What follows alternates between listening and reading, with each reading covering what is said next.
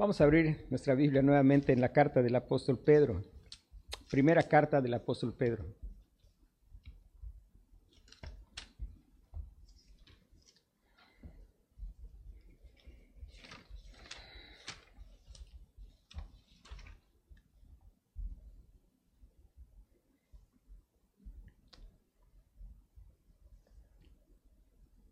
Capítulo 1.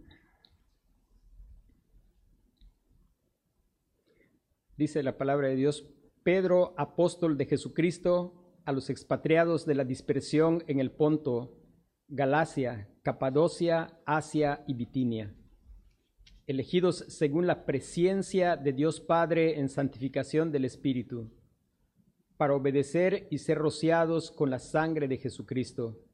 Gracia y paz os sean multiplicadas. Bendito el Dios y Padre de nuestro Señor Jesucristo que según su grande misericordia nos hizo renacer para una esperanza viva por la resurrección de Jesucristo de los muertos, para una herencia incorruptible, incontaminada e inmarcesible, reservada en los cielos para vosotros, que sois guardados por el poder de Dios mediante la fe, para alcanzar la salvación que está preparada para ser manifestada en el tiempo postrero en lo cual vosotros os alegráis, aunque ahora por un poco de tiempo, si es necesario, tengáis que ser afligidos en diversas pruebas, para que sometida a prueba vuestra fe, mucho más preciosa que el oro, el cual, aunque perecedero, se prueba con fuego, sea hallada en alabanza, gloria y honra cuando sea manifestado Jesucristo, a quien amáis sin haberle visto en quien creyendo, aunque ahora no lo veáis, os alegráis con gozo inefable y glorioso, obteniendo el fin de vuestra fe, que es la salvación de vuestras almas.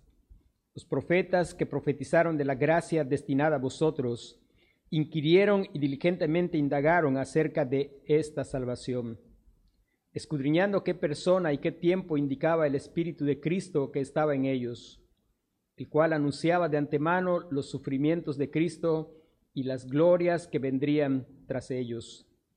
A estos se les reveló que no para sí mismos, sino para nosotros administraban las cosas que ahora os son anunciadas por los que os han predicado el Evangelio por el Espíritu Santo enviado del cielo, cosas en las cuales anhelan mirar los ángeles. Por tanto, ceñid los lomos de vuestro entendimiento. Sed sobrios y esperad por completo en la gracia que se os traerá cuando Jesucristo sea manifestado.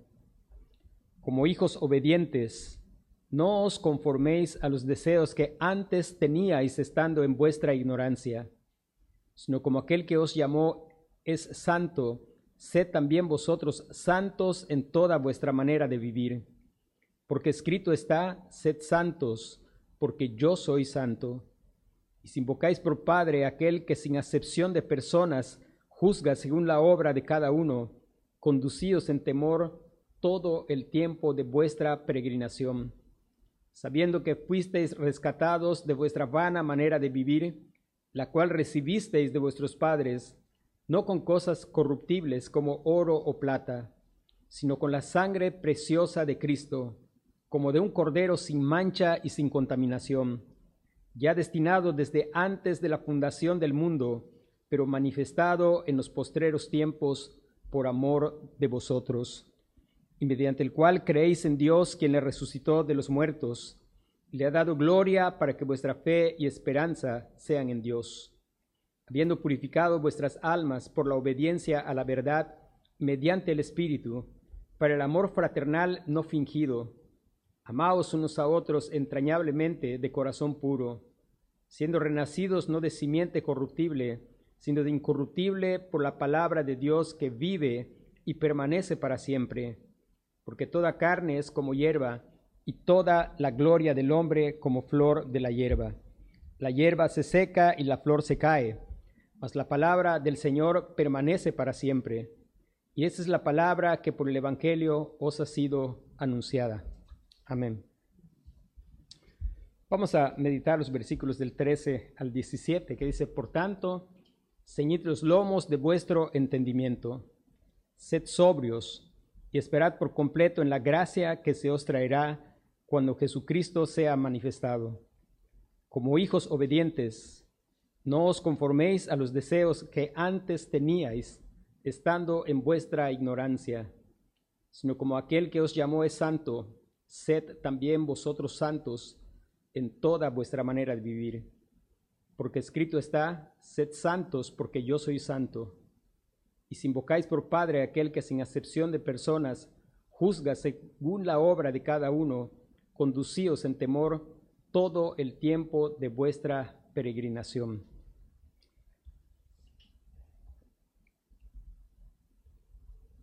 Estábamos en lo que hemos estudiado, hemos mencionado que el propósito por el cual el apóstol escribió está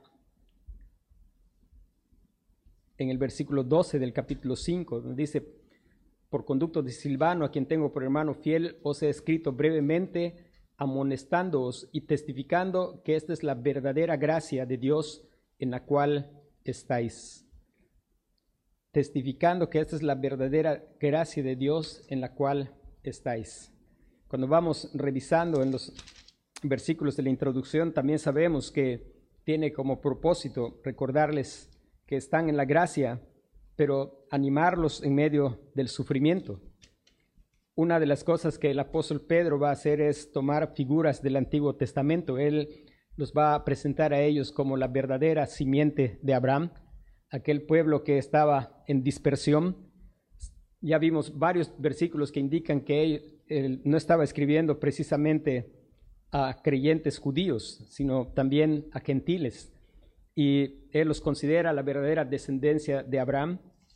Él está usando figuras del Antiguo Testamento. De, de hecho, el versículo 13 empieza hoy justo con la figura de, si usted recuerda, si tiene oportunidad, lea en casa, en Éxodo, cuando el pueblo de Israel salió de Egipto. Ellos comieron el cordero pascual y ellos tenían que marcar en los dinteles de su casa y se les dio la instrucción de que ellos debían comer el, el cordero de la Pascua, lo debían comer deprisa y debían tener ceñidos sus lomos para porque iban a empezar una peregrinación.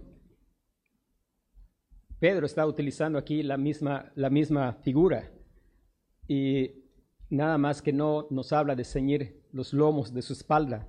La idea es de estar listos para la acción, estar listos para, es, nosotros usamos frases como arremangarse, eh, y es la idea de estar listos para, para la acción.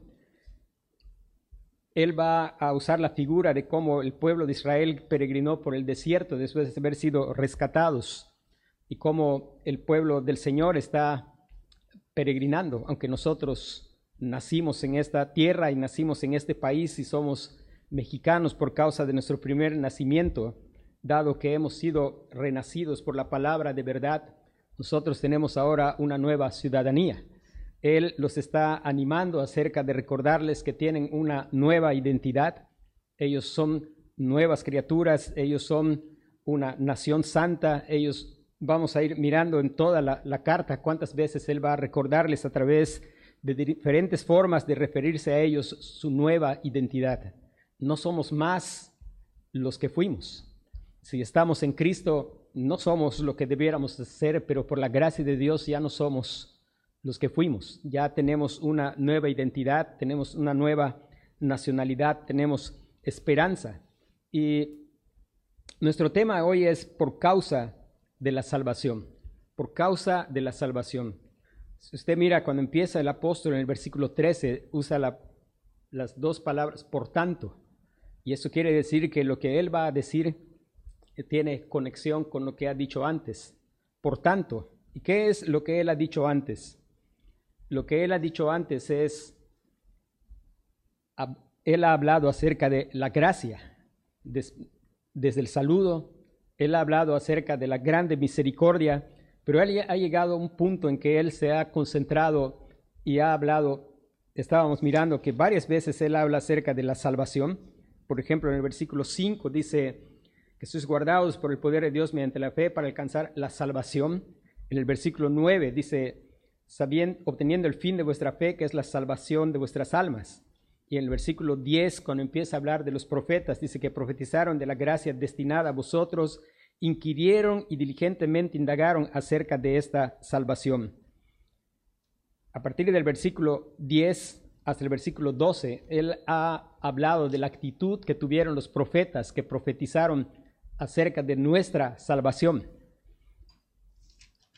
Cómo ellos fueron diligentes en indagar, cómo su corazón fue movido a, era una salvación asombrosa lo que ellos estaban profetizando.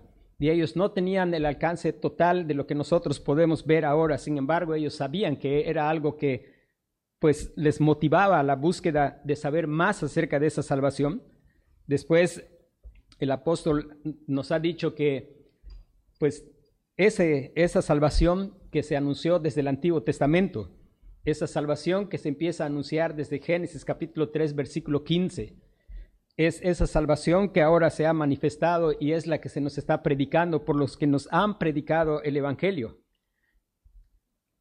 ha hablado de la actitud de los profetas y ha hablado de la actitud de los ángeles y dice cosas en las cuales anhelan mirar los ángeles. Y hermanos, por tanto, por tanto, a causa de la salvación, si nosotros hemos experimentado la grande misericordia de Dios, si nosotros hemos experimentado su gracia, que es el Evangelio, que es el Señor Jesucristo, si nosotros ya hemos sido salvados por gracia de Dios, entonces no tomemos a la ligera esta gran salvación. Personas que vivieron en otro tiempo estaban emocionados, procurando, siendo diligentes en poder conocer y valorando la salvación que ellos visualizaban y vislumbraban que venía. Pero los ángeles están anhelando mirar lo que Dios está haciendo con la obra de salvación que está llevando a cabo de pecadores aquí en la tierra. Recuerde que el Señor Jesús dijo, hay más gozo en los cielos por un pecador que se arrepiente. Los ángeles se gozan. Es triste que de pronto perdemos, perdemos de, vista el valor que tiene la salvación. De diferentes formas sabemos que que el ser humano no mira la gran salvación como algo asombroso es frecuente que personas hacen reuniones supuestamente de carácter cristiano y donde la gente se emociona por ver cosas como por ejemplo levantar a un paralítico de su silla y eso pareciera que eso es emocionante. La gente está esperando cosas espectaculares cuando lo más espectacular y más grandioso es la salvación de un pecador. Y cualquier otro milagro que que el Señor pudiera hacer es de carácter simplemente temporal. Dios puede levantar un paralítico de la silla de ruedas. Dios puede hacerlo si eso trae mayor gloria a su nombre. Pero lo más grandioso es la salvación de un pecador. Si Dios levanta al paralítico de la silla de ruedas, pues eso va a durar, si tiene 30 años, a lo mejor dura 20 más. O si Dios quiere que viva 80 años y tiene 30, a lo mejor dura 50. Pero qué lamentable es que alguien sea levantado de una silla de ruedas y su alma no sea salvada. Una de las cosas importantes que nosotros podemos mirar es el Señor Jesús cuando vino, sanó ciegos, levantó paralíticos, ah, incluso resucitó muertos. Pero Él no resucitó a todos los muertos que murieron cuando Él estuvo en esta tierra. Tampoco sanó a todos los enfermos que habían. Él hizo algunas sanidades específicas porque su propósito no fue a resolver los problemas de carácter temporal. La escritura es clara cuando dice, llamará su nombre Jesús porque Él salvará a su pueblo de sus pecados. La razón que Él vino no fue para sanar todas las dolencias físicas de la gente, Él vino a salvar a su pueblo de sus pecados. Y lo más grandioso es cuando Dios hace el milagro de dar vida a un muerto espiritual. Y en verdad eso debería emocionar también nuestro corazón. Deberíamos estar emocionados de la salvación, esa salvación que Dios está obrando en su pueblo, en nosotros ahora. Imagínense, los ángeles están tratando de mirar Y en base a eso el apóstol Pedro va a decir, por tanto, y lo primero es por causa de la salvación, por causa de que hemos experimentado su grande misericordia. Dice, lo primero que dice es, ciñete, ceñid los lomos de vuestro entendimiento, ciñete los lomos de tu mente, prepara tu mente para la acción. Hermanos, la, Biblia habla mucho acerca de, de nuestra mente, de nuestro corazón, de nuestro pensamiento. Dice la Biblia, por ejemplo, cuál es su pensamiento en su corazón, tal es Él. Algo muy parecido a esto que Pedro está diciendo, el apóstol Pablo lo dice en el capítulo 12 de Romanos, cuando dice, ah, no os conforméis a este siglo, sino transformaos por medio de la renovación de vuestro entendimiento. Dice, para que comprobéis cuál sea la buena voluntad de Dios. Dice, así que hermanos, os ruego por las misericordias de Dios, que presentéis vuestros cuerpos en sacrificio vivo, santo, agradable a Dios, que es vuestro culto racional. Dice, no os conforméis a este siglo. Y la cuestión de conformarnos o no a este siglo es, está en la cuestión de nuestra mente. Preparemos nuestra mente para la acción. ¿Cómo preparamos nuestra mente para la acción? Cuando creemos, se nos da la mente de Cristo. Y el Señor va a renovar, va a limpiarnos por medio de la palabra. Hermanos, gracias a Dios que estamos aquí. Cuando venimos aquí estamos preparando nuestra mente para la acción por la predicación de la palabra. Cuando esté en su casa, vaya a la escritura para preparar su mente para la acción. Nosotros fuimos rescatados de nuestra vana manera de vivir y traíamos una manera de pensar. Y hay, Dios va obrando un proceso de hacernos crecer en la gracia a través de su palabra.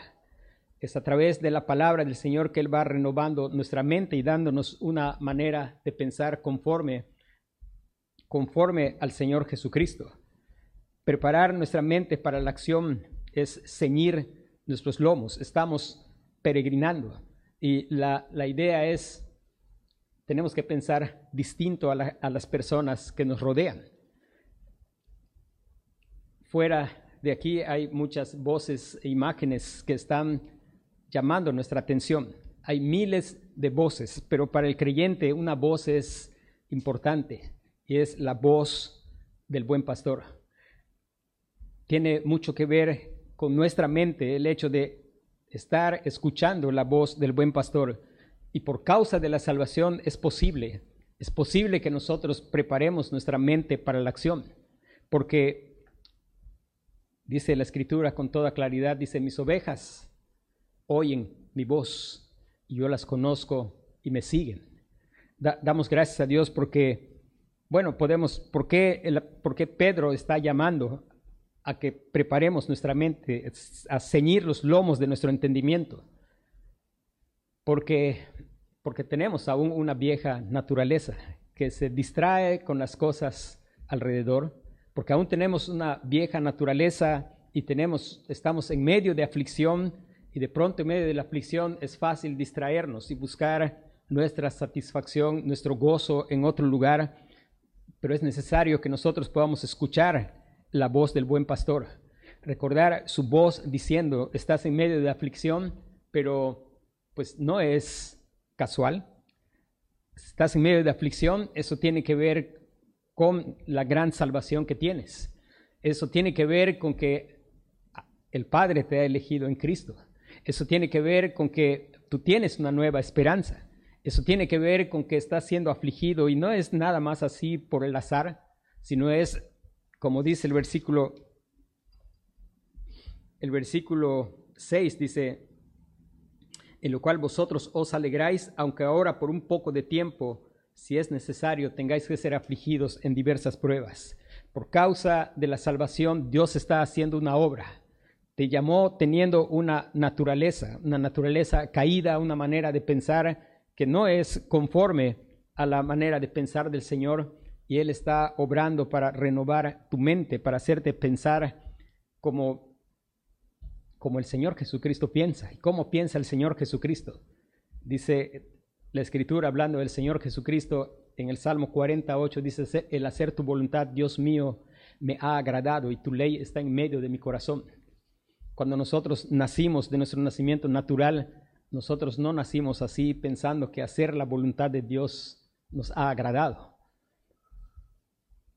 Yo creo que hasta el día de hoy nosotros sabemos que si hay algo que de pronto nos causa satisfacción, pero gracias a Dios el Espíritu Santo nos redarguye, es hacer nuestra voluntad. Y usted mira a los niños pequeños, están tan complacidos en hacer su propia voluntad. Esa es la razón por la cual los padres tienen que batallar para enseñarles a obedecer. Nadie, ni un padre, está trabajando para enseñar a sus hijos a desobedecer. Pero qué dura es la batalla para enseñarles a obedecer. ¿Por qué? Porque nacemos así, nacemos para hacer nuestra propia voluntad. Pero Dios está obrando para que nosotros podamos cada día ser transformados y pueda ser cada vez un deleite el hacer la voluntad de Dios, así como el Señor Jesucristo dijo, el hacer tu voluntad, Dios mío, me ha agradado y tu ley está en medio de mi corazón. Si nosotros miramos después de decir, ciñete los lomos, nos vamos a dar cuenta que en el versículo 14 nos da algunas directrices prácticas. Dice, como hijos obedientes, no os conforméis a los deseos que antes tenías, teníais estando en vuestra ignorancia. Hermanos, antes teníamos una mente ignorante, ignorante de la vida de Dios por la dureza de nuestro corazón, una vida, una mente ignorante que pensaba que lo que hay que hacer es mi voluntad. Una, una de las cosas que las familias tienen que hacer y cuanto antes mejor. Y al final, el final, el resultado final de eso solo se puede lograr por la obra sobrenatural del Evangelio, de la gracia de Dios de hacer renacer a alguien pero es quitar de un pequeño el pensar que la vida gira alrededor de él. No es la familia que se tiene que adaptar al bebé, sino es el bebé que se tiene que adaptar a la familia. Pero a veces pues fallamos en, en entender eso. Gracias a Dios los creyentes tenemos una mejor claridad en cuanto a eso, porque sabemos que el bebé nace con una naturaleza pecaminosa y él quiere que se haga su voluntad y que todos hagan su voluntad la, educación hace algunas cosas al respecto, pero no puede cambiar eso. Eso solamente lo puede cambiar el Evangelio. Solo el Evangelio puede quitar ese corazón obstinado de pensar que lo que se tiene que hacer es mi voluntad. Ese corazón obstinado que piensa que nos deben algo, que todo el mundo nos debe algo. Eso solamente lo puede cambiar el Evangelio cuando el Señor muestra quiénes somos, quién es Él y quiénes somos muestra que en realidad si algo se nos debe es condenación, es juicio. Cuando podemos mirar que en realidad no hay nada valioso en nosotros, sino hinchazón y podrida llaga, dice la Escritura. Y eso es cuando Él abre nuestros ojos y podemos mirar y Él nos hace nacer por la palabra de verdad. Y aún, bueno, seguimos con un remanente de, de la vieja naturaleza. Y por eso el recordatorio. Prepara tu mente para la acción y la manera de prepararlo es, bueno, conforme vas quitando la ignorancia. Antes teníamos una ignorancia y por eso teníamos ciertos deseos, pero ahora es, a cambio de la ignorancia, es no conocimiento de información, sino conocimiento de Dios.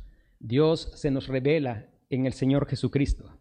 Y en el Señor Jesucristo podemos conocer a Dios y podemos conocer su voluntad. Le podemos conocer por la palabra viva que es el Señor Jesucristo y por su palabra escrita. Después dice,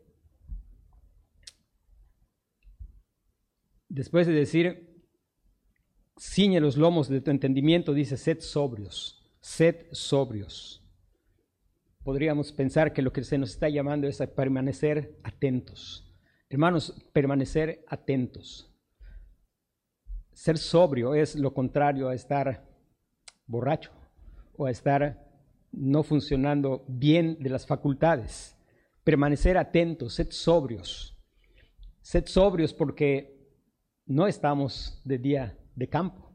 Hay aflicciones que Dios está utilizando para hacernos bien. Hay un enemigo que está alrededor de nosotros, dice alrededor como león rugiente buscando a quien devorar.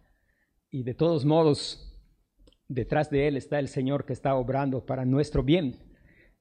Estamos en medio de una generación maligna y perversa, en medio de la cual somos llamados a resplandecer como luminares en el mundo. Permanecer atentos, permanecer atentos a las circunstancias que nos rodean, permanecer atentos porque Dios está renovando nuestra mente, permanecer atentos también a nuestro propio corazón. Una de las cosas que nosotros tenemos que recordar, hermanos, uno de los mayores peligros para nosotros somos nosotros mismos, porque nuestro corazón es engañoso y perverso más que todas las cosas. ¿Quién lo conocerá? No conocemos nuestro propio corazón y necesitamos algo. Vamos a comenzar a conocer nuestro corazón conforme vamos conociendo al Señor. Y entre más conozcamos al Señor, más conoceremos nuestro propio corazón. Damos gracias a Dios porque cuando nosotros miramos a los fariseos en los evangelios, podemos mirar gente que, pues en verdad yo creo que es muy insoportable ver personas que son ah, no santas, sino santurronas. Personas que al mismo Señor Jesús estaban buscando y buscando constantemente razón de supuestamente pecado para apedrearle. Pero damos gracias a Dios porque el Señor obra en nuestros corazones y Él produce verdadera santidad. Y la verdadera santidad nos hace libres. Y hermanos, estemos atentos de no ser atados al legalismo.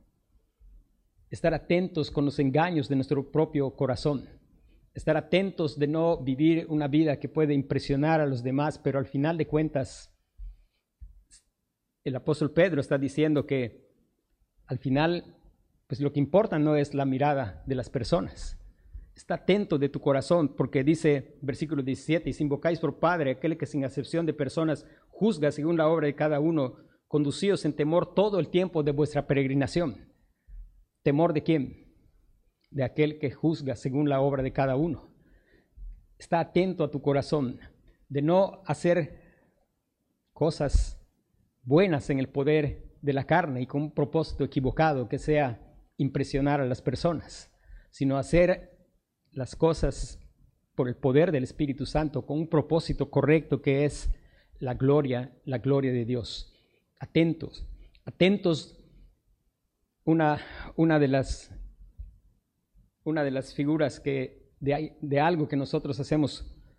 Muchas veces nosotros solemos vivir la vida apresuradamente, pero hay algo que solemos hacer y no lo hacemos tan apresurado.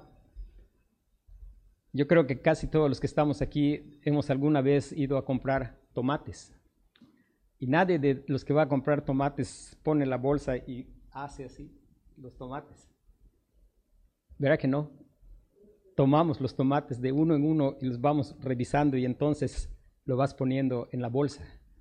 hermanos, esa atención que ponemos para los tomates, estemos atentos a nuestro corazón, atentos para examinar qué es lo que verdaderamente deseo, a quién quiero verdaderamente agradar, en dónde estoy buscando mi paz, a dónde estoy buscando mi gozo, a dónde está mi refugio en quién verdaderamente estoy confiando.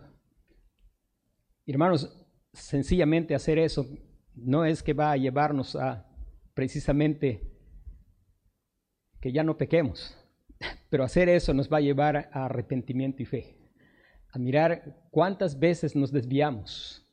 Hermanos, en la medida que conocemos a Dios podemos estar atentos. En la medida que va cambiando la ignorancia de Dios y estamos atentos, podemos estar atentos a nuestro corazón.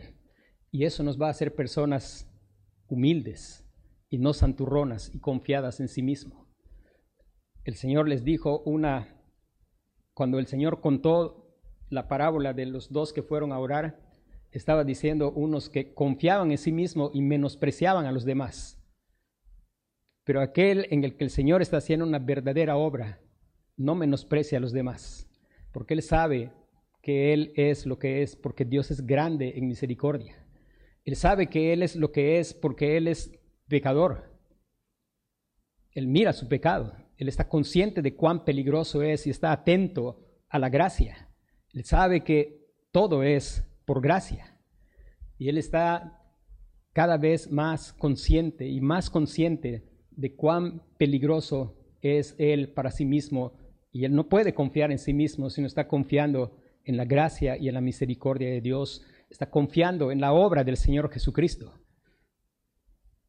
Alguna vez quizá lo, lo he dicho, pero un grupo de jóvenes estuvo escuchando por varios días a un hombre de más de 85 años dar conferencias y el último día hicieron un tiempo de oración y empezaron a pedir motivos de oración y este anciano que había servido al Señor por muchos años, él dijo a los jóvenes, yo quisiera que ustedes oren por mí para que pueda terminar bien la carrera.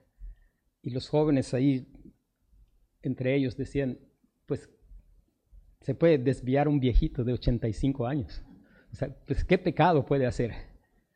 Pero hermanos, este hombre había sido objeto de la gracia de Dios y él sabía que aunque tuviera 90 o aunque faltara un día para que el Señor lo llevara a su gloria, él seguía siendo un peligro si confiaba en sí mismo mientras estuviera en esta carne. Y él sabía y estaba consciente. Muchas veces tendemos a pensar que hay cosas que se logran con el tiempo. Y sí hay cosas que se logran con el tiempo. Y una de ellas es que Dios obre y nos haga obedecer esto, estar atento. Y estar atento y lo que vas a lograr es mirar cuán peligroso eres aparte del Evangelio. Cuán peligroso eres cuando dejas de confiar en la gracia de Dios. El apóstol Pedro lo supo muchas veces. El apóstol Pedro, confiando en Pedro, dijo, Señor, si es necesario, yo voy a morir contigo. Yo voy a poner mi vida él estaba, él sentía, bueno, es más, él se sentía mejor que los otros discípulos. Él dijo, si ellos te dejan, pero yo nunca.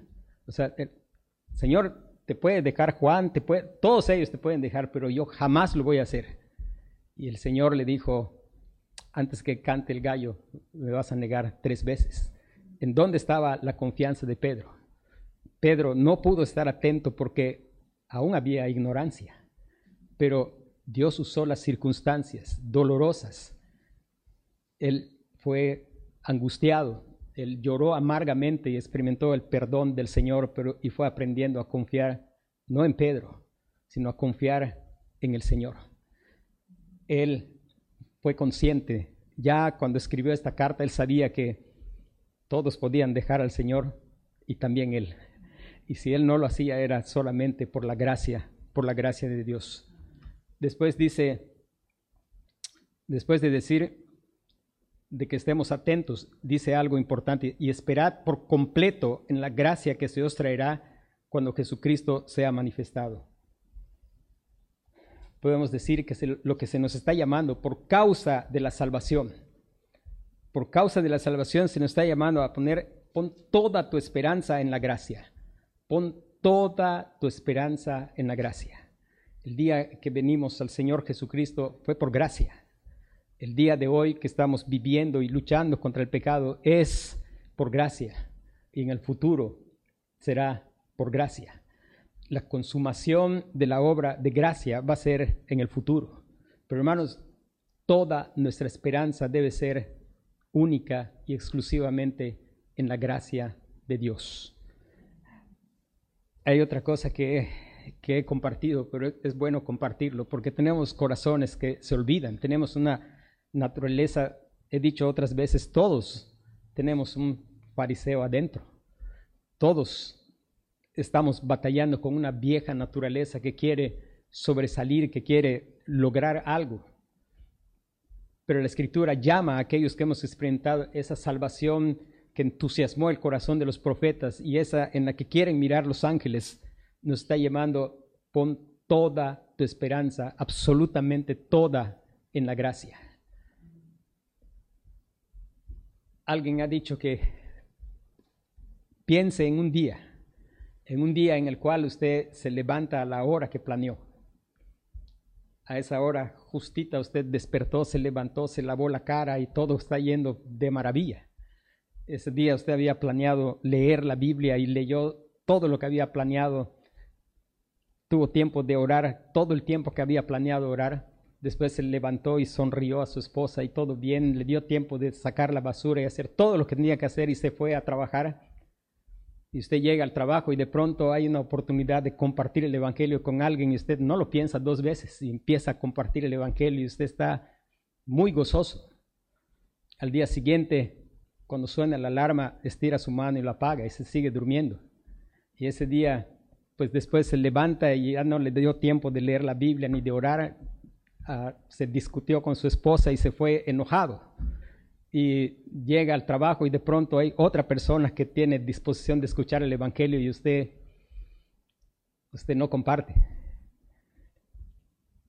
Espera por completo en la gracia. ¿Por qué solemos hacer cosas como esas? Una de las cosas que tenemos que recordar es nuestros mejores días no son tan buenos que no necesiten de la gracia de Dios y nuestros días malos no son tan malos que queden fuera del alcance de la gracia. Eso es una medida de cómo nosotros tendemos a poner confianza, no precisamente en la gracia de Dios, en algo tan sencillo como eso. Estoy midiendo el hecho de hacer algo que Dios me llama a hacer en función a mi desempeño. Y como hoy no me he desempeñado bien, pues no debo de, de hacerlo. Hermanos, esperad por completo en la gracia que Dios nos guarde de tener alguna confianza en la carne. Ese era algo que era muy profundo en el corazón del apóstol Pablo, que él no quería ser hallado teniendo alguna confianza en la carne, sino esperar por completo en la gracia que Dios traerá cuando Jesucristo sea manifestado. Hay algo que va a suceder cuando, hay algo que sucede por la obra del Señor Jesucristo. Ya ha sucedido. Hermano, si estás en Cristo, ya eres santo. Fuimos, Pedro ya dijo en el principio cuando dijo, versículo 2, dice, elegidos según la presencia de, Dios Padre en santificación del Espíritu, para obedecer y ser rociados con la sangre de Jesucristo. Si usted nota, lo que Pablo está, Pedro está haciendo es ampliando lo que dijo acá en este saludo, ya lo está desglosando. Pero hay algo, el creyente es santo. El apóstol Pablo cuando escribe dice a los santos y fieles en Cristo Jesús, somos santos porque estamos en Cristo, con una santidad que no se puede mejorar. Cristo nos ha hecho ya santos. Lo que somos llamados a hacer es a crecer en la gracia, el conocimiento de nuestro gran Dios y Salvador Jesucristo. Y aquel que Dios ya ha hecho santo, pues va a vivir una vida acorde a su, a su llamado. No de una manera perfecta, pero de una manera sincera. No de una manera en que no peca más, porque el que dice que no tiene pecado hace a Dios mentiroso y la verdad no está en él recurriendo constantemente a que estamos atentos y porque estamos atentos vamos a poder obedecer la instrucción bíblica que dice, estas cosas les escribo para que no pequen. Pero si alguno hubiere pecado, abogado tenemos para con el Padre a Jesucristo el justo. Si confesamos nuestros pecados, Él es fiel y justo para perdonar nuestros pecados y limpiarnos de toda maldad. Y hay algo que dice después y que sabemos que eso se va a cumplir plenamente al final. Dice versículo 16, porque escrito está, sed santos porque yo soy santo. Porque escrito está, sed santos porque yo soy santo. Hermanos, al final, lo que Dios ha decretado va a ocurrir. lo que Pedro está diciendo cuando dice que esperemos por completo en la gracia, es lo mismo que está diciendo el apóstol Juan cuando dice en la primera carta, capítulo 3, Amados, ahora somos hijos de Dios y aún no se ha manifestado lo que hemos de ser, pero sabemos que cuando Él se manifieste seremos semejantes a Él porque le veremos tal como Él es. Y todo aquel que tiene esta esperanza en Él se purifica a sí mismo, así como Él es puro. Todo aquel que comete pecado infringe también la ley, pues el pecado es infracción de la ley. Y por supuesto, el, creyente peca. Pero lo que está diciendo aquí es, y Juan habla abundantemente de esto, dice que el que, el que dice que le conoce, dice, debe andar como él anduvo. El creyente peca, pero no es el andar habitual del creyente estar continuamente dominado por el pecado. Pero él tiene una esperanza y la gracia que se va a manifestar, en la cual hemos de esperar, espera por completo en la gracia que se va a traer cuando Cristo sea manifestado. Un estímulo para nuestra vida es recordar, hermanos, ¿sabe cuál es la gracia que se nos va a traer cuando Cristo sea manifestado? Hoy tenemos gracia para no vivir dominados por el pecado. Cuando fuimos traídos al Señor Jesucristo por gracia, hubo gracia para ser librados de la pena del pecado. Pero la gracia que se va a manifestar es la gracia que nos va a librar de la presencia del pecado. Ser como Él es. Seremos semejantes a Él porque le veremos tal como Él es. Hermanos, eso es algo que estimula nuestra vida para caminar en una vida práctica de obediencia. El hecho de saber que un día vamos no a recuperar lo que perdió Adán. Adán podía pecar o no pecar. Caídos en Adán, solo hay una cosa que podemos hacer. El hombre caído en Adán, aunque haga algunas cosas que a la sociedad le parezcan respetables, desde el punto de vista de Dios, por muy respetable que sea, lo único que hace el que es nacido de Adán es pecar, solamente pecar. Esas obras supuestamente buenas son pecaminosas. Las buenas obras del hombre que no está en Cristo son pecaminosas. Pero damos gracias a Dios porque lo que recuperamos en Cristo, esa gracia que se va a traer es ir más allá de lo que Adán perdió y es a no poder pecar más. En Cristo estamos yendo a no poder pecar más. Vamos, dice, ahora somos hijos de Dios, no se ha manifestado lo que hemos de ser, pero sabemos que cuando Él se manifieste seremos semejantes a Él. ¿Por qué? Porque le veremos tal como Él es. Y hermanos, lo que hace que nosotros crezcamos en la gracia y el conocimiento es pues justamente el conocimiento de Cristo, el que Él se nos va revelando. Ahora vemos oscuramente como a través de un espejo, pero dice Pablo, un día vamos a conocer, vamos a ver claramente. Y quisiera que siempre recordemos algo. El espejo que dice la Biblia no es un espejo como el que usted tiene en su baño. En eso usted se ve espectacular. El espejo que el apóstol Pablo tenía en mente era un espejo de metal pulido, donde no se veía realmente como nosotros podemos vernos pero ahora vemos así oscuramente, pero un día vamos a ver al Señor cara a cara. Y el anhelo del creyente es estar esperando por completo en la gracia y no olvidar que todo es por gracia. Por gracia fuimos traídos al Señor Jesucristo. No es porque fuimos más inteligentes, es por gracia. Cuando predicamos no estamos tratando de convencer y argumentar y razonar con la gente para que tome una decisión Estamos simplemente proclamando el Evangelio y el Señor da vida al que Él quiere por su gracia.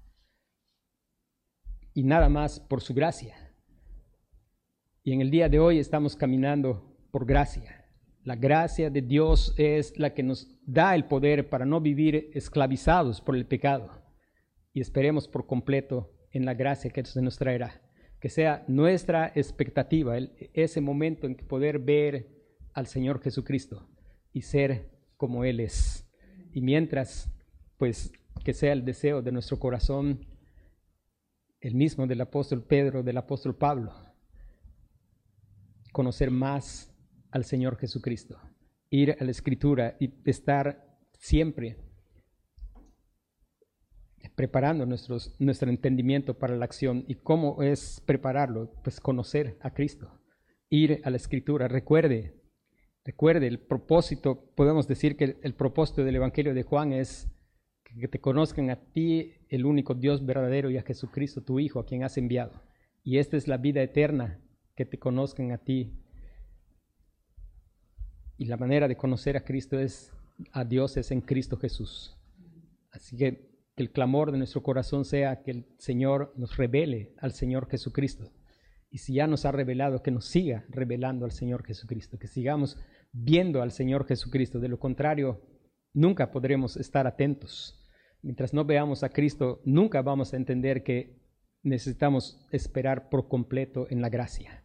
Porque mientras no veamos al Señor Jesucristo, estaremos pensando que hay algo que nosotros podemos ofrecer y no hay nada. Todo lo que Dios demanda, Él lo provee en el Señor Jesucristo. Todo lo que Dios demanda, Él lo provee en el Señor Jesucristo. Así que ven al Señor Jesucristo, clama para que seas cubierto. El Señor demanda justicia, pero la que Él acepta es la del Señor Jesucristo. El Señor demanda perfección, pero la que Él acepta es la del Señor Jesucristo.